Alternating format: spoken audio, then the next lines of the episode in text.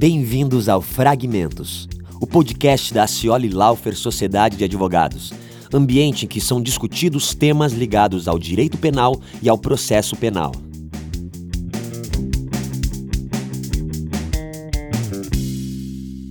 Sejam todos muito bem-vindos ao quarto episódio do podcast Fragmentos. E no episódio de hoje nós temos uma alegria imensa em receber a doutora Heloísa Estelita, é, que é mestre, doutora e pós-doutora em Direito Penal, parecerista e advogada com larga experiência é, no direito penal econômico e é, atualmente integra a comissão de juristas instituída pela Câmara dos Deputados para elaborar um anteprojeto de reforma à lei de lavagem de dinheiro. Elô, é com muita alegria que te recebemos aqui, muito obrigado por dedicar seu tempo, seu conhecimento e, e dividir é, isso conosco. Muito obrigado pela presença mais uma vez. Elô, a gente tem muito a agradecer. Uh, acho que você aqui conosco engrandece o nosso podcast é, tenho certeza de que vai trazer uh, muitas, uh, vai nos auxiliar a, a, levar, né? Que a grande questão do podcast nosso é esse, é levar para as pessoas mais conhecimento, mais informação. E acho que você vai nos auxiliar com maestria nesse nosso podcast. Nosso muito obrigada. Gente, prazer é todo meu. Obrigada, Dani. Obrigada, Chica, pelo convite. É, quero fazer apenas só um, uma correçãozinha.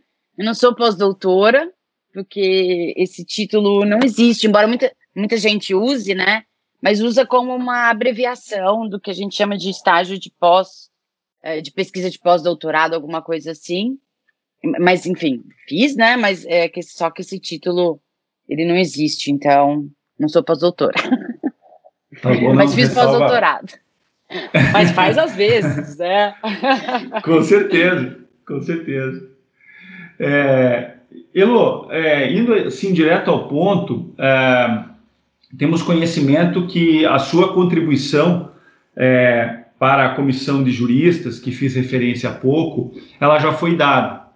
Então, eu acho que a gente poderia começar o nosso bate-papo é, com você apresentando um resumo das sugestões que você fez à comissão.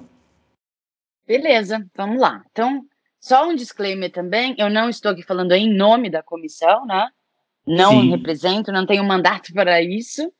É, essa comissão é presidida pelo ministro Reinaldo, é, nela também está o ministro Saldanha, o ministro um, Pacionic, e é, o relator é o, é o desembargador Ney Belo tem um grupo muito grande de pessoas com diversos backgrounds. Nós passamos uh, três sessões discutindo propostas, meio que dividimos a lei em parte de direito material, processo e PLD, né, prevenção de lavagem de capitais. E agora estamos fazendo, estamos fazendo algumas audiências públicas. É, também gostaria de fazer uma crítica, houve vazamento do conteúdo das reuniões, que embora não sejam uhum. secretas, mas eram só não eram totalmente públicas porque a gente estava fazendo numa plataforma online e vazamentos no sentido de que a comissão teria como missão um retrocesso. Bom, se ela tem, eu desconheço, nunca fui instruída a isso, nunca ouvi isso de nenhum membro daquela comissão. É, nossa missão não é retrocesso algum. Nosso ministro, nosso, nossa missão é uma reforma. E uma reforma é uma coisa estranha. Nossa, essa, essa lei foi reformada em 2012. Não, não é estranha porque a legislação de lavagem de capitais tem mudado, pelo menos nos países com os quais a gente mantém alguma familiaridade, que são os países do GAFI, especialmente os europeus, está havendo uma de demanda de alteração frequente. Por exemplo, a lei de lavagem alemã acabou de ser alterada, sei lá por que vez, oitava vez, sétima vez. Agora, em dezembro, entrou em vigor em janeiro, e já tem um projeto de lei na Alemanha também uh, pretendendo fazer novas alterações. Então, não tem nada de anormal, não tem nada de excepcional. É, e Até porque é um crime, né, é. Elo? É um crime é. É, né, que ele não é estático, digamos assim, né? Exatamente, não é estático. A gente tem uma experiência, né, com a qual a gente pode aprender, e por isso também algumas das sugestões que eu acabei fazendo. Então, falando dessas, é, dessas sugestões, tem também essa questão que o Gafi vai nos avaliar o ano que vem, e de fato eu disse numa das reuniões que a gente não tem que ter medo do Gafi. É, não no sentido que a gente não tem que seguir o que o Gafi recomenda, mas o Gafi não recomenda que o Estado tal puna a lavagem de capitais com a pena tal ou qual. Diz punição proporcional, diz que a legislação sempre tem que respeitar os princípios da legislação, né, constitucionais da legislação local. Então, é, países que ainda, por exemplo, proibiam a, a punição da, da autolavagem nunca foram colocados numa lista cinza. Uhum. Então, assim, não é assim também, né? Que, nossa, o GAFI vem o ano que vem, e se nós fizermos algumas alterações na lei, contemplando alguns excessos que ela certamente tem, nós vamos ser mal avaliados pelo GAFI. Não, não é assim, dessa forma tão absoluta. É, a gente tem que adaptar a legislação à nossa realidade, né? A nossa uhum, realidade, por claro. exemplo, é uma realidade de um direito penal extremamente punitivo, com patamares de pena muito altos. É, e por que, que isso. Mas a nossa pena de lavagem não é tão absurda. Não, ela não é tão absurda.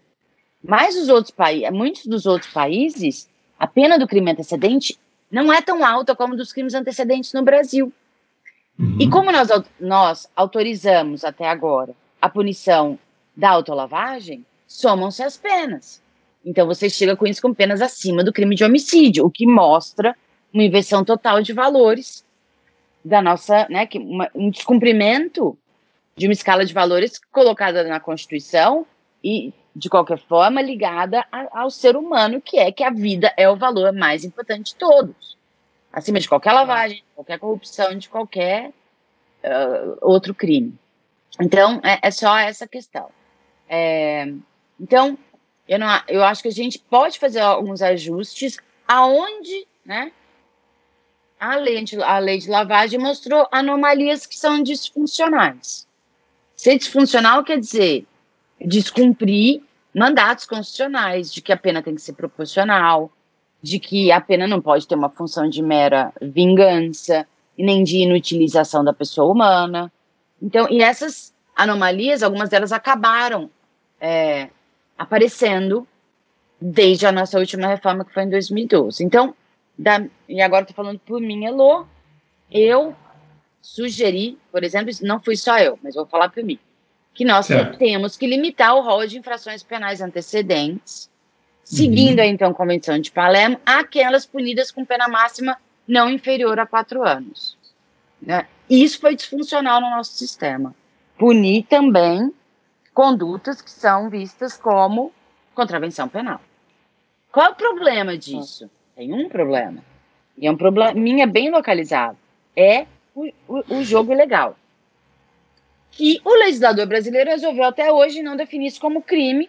E agora o preço que se paga é pegar a lei de lavagem e abrir o rol de crimes antecedentes para pegar uma contravenção penal para pegar este crime. Só que no que você joga a rede, você não pega só o, esse crime. Você pega qualquer outra contravenção penal que gere um produto.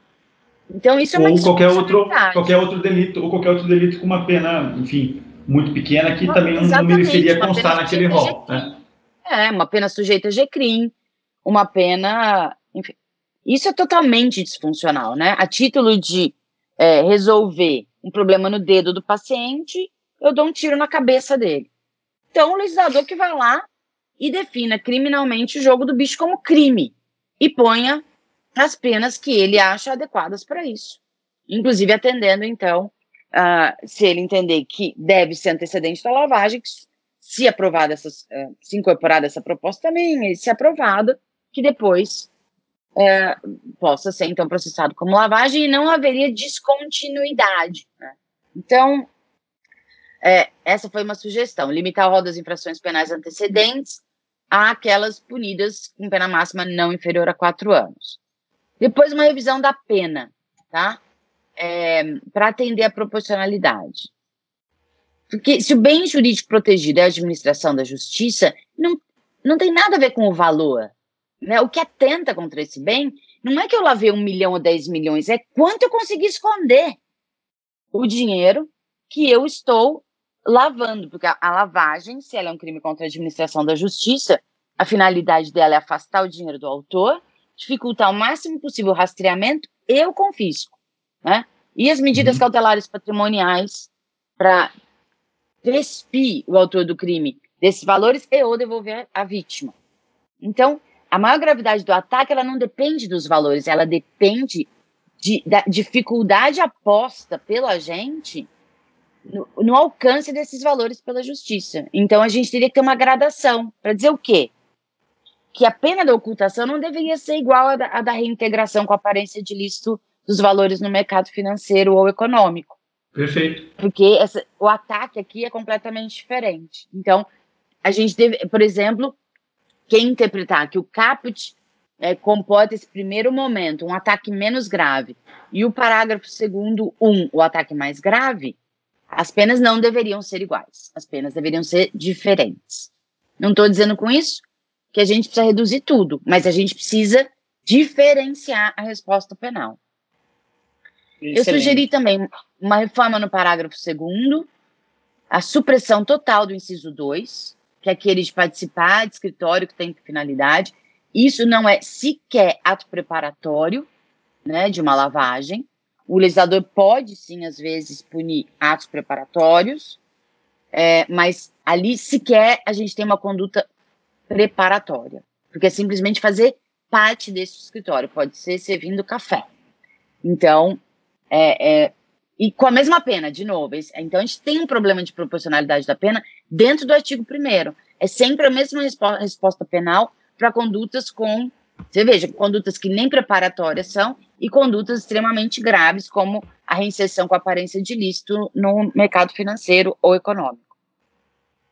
Uhum. Então, a supressão do inciso 2, além do que ela é, na prática ela é totalmente relevante. O, e aí, eu sugeri também que o inciso 1 passasse a ser uma forma do parágrafo primeiro, tá? Inciso 1 é aquele, utilizar na atividade econômica valores blá, blá, blá, blá, blá, que é a última fase da lavagem. Uhum. Sendo uma forma do parágrafo primeiro, que também deixa mais claro, né, que a, a intenção é ocultar é, os valores, a gente poderia suprimir, então, de vez o parágrafo segundo, porque ele não teria mais conteúdo. Por essa razão. Então, o inciso 1 iria para o parágrafo primeiro, o inciso 2 seria suprimido. Tá? É, ou a gente poderia ter uma norma no parágrafo segundo que deixasse muito claro que essa, que essa fase trata-se de reintegração, né? Alguma coisa assim. Incide nas mesmas penas quem utiliza na atividade econômica ou financeira bens, direitos ou valores provenientes da infração penal, ocultando sua procedência uh, de uma, da prática de uma infração penal punida, blá, blá, blá. É uma outra solução que deixa bem claro que essa conduta não é o uso de valores na atividade econômica financeira, mas é uma forma de ocultar a procedência criminosa. Ou seja, seria aquela fase que se chama de integração. Uhum. É, eu também sugeri, e é uma das perguntas que vocês é, tinham né, dito, sugerido que, que eu abordasse, a questão da autolavagem. Eu faria, sim, uma, uma, uma, uma limitação na autolavagem. A resposta gerada pela punição indiscriminada da autolavagem, ela é uma resposta desproporcional no sistema brasileiro, é, em outros lugares também, mas aqui ela, ela gera consequências, inclusive de confusão valorativa por parte do jurisdicionado, que não entende mais que uma corrupção é, recebendo 100 mil reais com a ocultação desses valores gera uma pena maior que um, um homicídio doloso, um crime, um crime intencional contra a vida. Isso é, isso, isso é uma mensagem lastimável que se passa para o destinatário da norma penal. E a minha sugestão vai um pouco assim na linha do que a Alemanha, de como a Alemanha solucionou um pouco essa questão na, na proposta de reforma, que é o quê? Só punir autolavagem quando o agente do crime anterior está fazendo realmente a integração. Ou seja, quando ele pratica o crime antecedente e esconde o produto ou dissimula, ele ainda não responde por lavagem, mas ele responde quando ele integra esses valores na economia com aparência de ilícitos, que é a forma mais grave né, de ataque, porque a hora que eu insiro na economia com aparência de ilícitos, o braço das medidas cautelares patrimoniais passa a não alcançar o terceiro que adquiriu de boa fé. Perfeito. É por isso que esse é ataque é, isso é mesmo. mais grave. Oi, desculpa. É, é, é, eu até tinha conversado com o Daniel para a gente ver essas questões das medidas cautelares patrimoniais, que é um tema que eu gosto muito. E acho que você tocou num ponto bem. É, é essa, é assim. Chica, essa para mim é a chave de para quem quiser fazer uma interpretação decente do crime de lavagem. Tanto que os alemães fazem assim, né? É, eles fazem exatamente assim. Eles analisam toda a, a legislação de lavagem à luz das cautelares patrimoniais, porque é nessa essa vertente da administração da justiça que está sendo afetada pela conduta de lavagem. Né? A, a justiça ah. quer o quê? Quer botar a mão nesse dinheiro para quê? Ou para decretar a perda ou para restituí-lo à vítima. E é exatamente Sim. esta funçãozinha da, da administração da justiça penal que o tipo de lavagem protege, no meu ponto de vista. Isso, isso digo com a maior tranquilidade. É, um efeito colateral pode ser uma afetação na economia? Pode, mas é um efeito colateral, né? E esse é um efeito colateral de qualquer crime econômico, tanto na economia quanto na, na, na, na, na livre concorrência. Então, isso não pode ser bem jurídico. Segundo ponto, e aí tá aí para quem quiser ver. Sem cálculos maravilhosos de cifra negra, que eu acho o máximo, né? Que uhum. os, os valores são ilegais, eles estão escondidos, e o, o como que é, o, o o Banco Mundial consegue calcular quanto dinheiro sujo tem na economia. acho maravilhoso sabe calcular, por que não pegou esses valores? Entendo. E outra coisa, exemplos então intuitivos. Os países que mais circulam, ou estão dentre os que mais circulam dinheiro sujo, circulam ou recebem, são Suíça e Estados Unidos. E a economia deles nunca foi afetada por isso, acho que bem o contrário. Né? Então, assim, Sim. é, é, dá uma puta segurança ter um monte de dinheiro no banco. Né? Para a economia, você pode investir os seus financiamentos e empréstimos correm a juros mais baixos, etc, etc. Então, não acho, acho que afeta a, a administração da justiça penal no terreninho ali das cautelares patrimoniais. É, como Elô, você, você não... Desculpa, fala. Imagina. Não, eu, eu acho que você não deve ter avançado para eventuais é, sugestões aí de medidas cautelares patrimoniais, né? Mas se eventualmente você um, tem algo em mente, trazendo da Alemanha ou de qualquer outra legislação estrangeira, alguma outra medida que seja mais eficaz e que a gente não tenha no Brasil? Então, eu não, Chica, mas teve há propostas sim é, nesse segundo bloco, né? Que seria o bloco uhum, patrimonial. Processual penal. Sim, não é minha área de. de... Eu leio sobre isso, eu, estudo, eu, sei uhum. essa matéria, mas não é minha área de concentração, vamos dizer assim. Mas houve sim. proposta, sim. Isso deve vir a público em breve. Legal, tá bom. É, mas então foram essas minhas. Ah, ah foi, sim. Foi... E, e só uma última proposta que também já toca num ponto que a gente comentou antes, né? Lá na parte das pessoas obrigadas, eu sugeria a inclusão das exchanges. Uhum. peer-to-peer e, uh, e, e, as um, centralizadas também. Certo. É, você é, é interessante te ouvir porque a gente tinha pensado em te indagar justamente sobre esse tema da pena e sobre a autolavagem, que na verdade é, é, elas não são excludentes, né? Na verdade, a lei dá para a gente mexer, dá para aperfeiçoar a lei com os, nos dois termos, ou seja, evitando a autolavagem dentro dos limites, limites falados por você, e, e, e, mesmo assim mexer na pena para tornar, enfim, para que se cumpra e se observem os princípios da proporcionalidade e da, da culpabilidade. Você acha que uhum. eu estou correto nisso? Sim, eu acho que você está. Agora, não, é, francamente, não acho que é, essas minhas propostas vão ter nenhum, nenhuma chance de sucesso. Uhum. Eu não acho que não acho mesmo. Especialmente depois da propaganda com relação a ser retrocesso, né? Se proporcionalidade é visto pelo público como retrocesso, então, sim, algumas é. dessas propostas nesse sentido vão acabar sendo barradas, digamos assim, para evitar essa é. Evitar que se fale que de fato a, a, a comissão enveredou para um lado que não é verdadeiro, né? Então, eu não sei como vai ser a, como que, porque os, os relatores, né, o relator está organizando todas as propostas, em algum momento a gente vai decidir sobre essas propostas. Não sei qual vai ser a metodologia, mas imagino que todos né, vão ser ouvidos e vão poder concordar ou discordar. É, mas acho que, infelizmente, a chance seria ficaria bem mais racional o nosso sistema e ele evitaria essas, essas discussões, né, que o, que o Dani até comentou, infindáveis, sobre concurso aparente de normas e concurso real de crimes. Resolveria isso. Com isso, você reduz o âmbito de insegurança, reduz a litigiosidade e resolve mais rapidamente esses casos, que é bom para todo mundo, né? Para as vítimas desses crimes, quando elas existirem, para o acusado, para o poder judiciário, é, mas realmente demandaria esse esforço de tornar um pouquinho mais racional o sistema. Vamos ver, quem sabe eu posso estar sendo pessimista e a gente vai conseguir tornar um pouco mais racional. Porque eu, Sim, eu brinco, mais né? segurança jurídica, né? Porque Sim, a gente tem de lavagem, ele virou o Coringa, né, Chica? Virou. E ele virou. Virou, e... virou um polvo, ele pega tudo. Exatamente, exatamente. E a gente tem um milhão de teses, né? Porque você começa a estudar mais a fundo, é, de fato, ele a, a, legislação hoje posta, ela traz aí uma imensidão de temas que a gente pode aprofundar e que mostram que não há o crime de lavagem, né? É, exatamente. Bom, como eu imaginava, é, conseguiria levar, levar essa conversa para, para, um, para quase duas horas aí de bate-papo.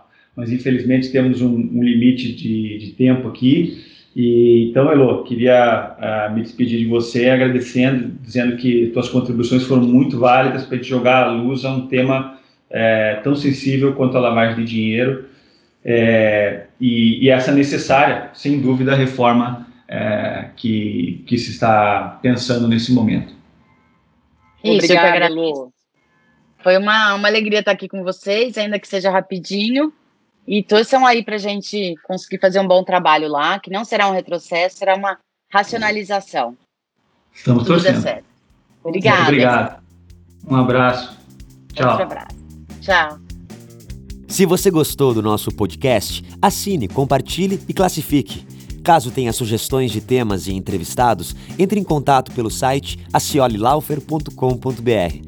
Obrigado por ficar com a gente e até a próxima edição do Fragmentos.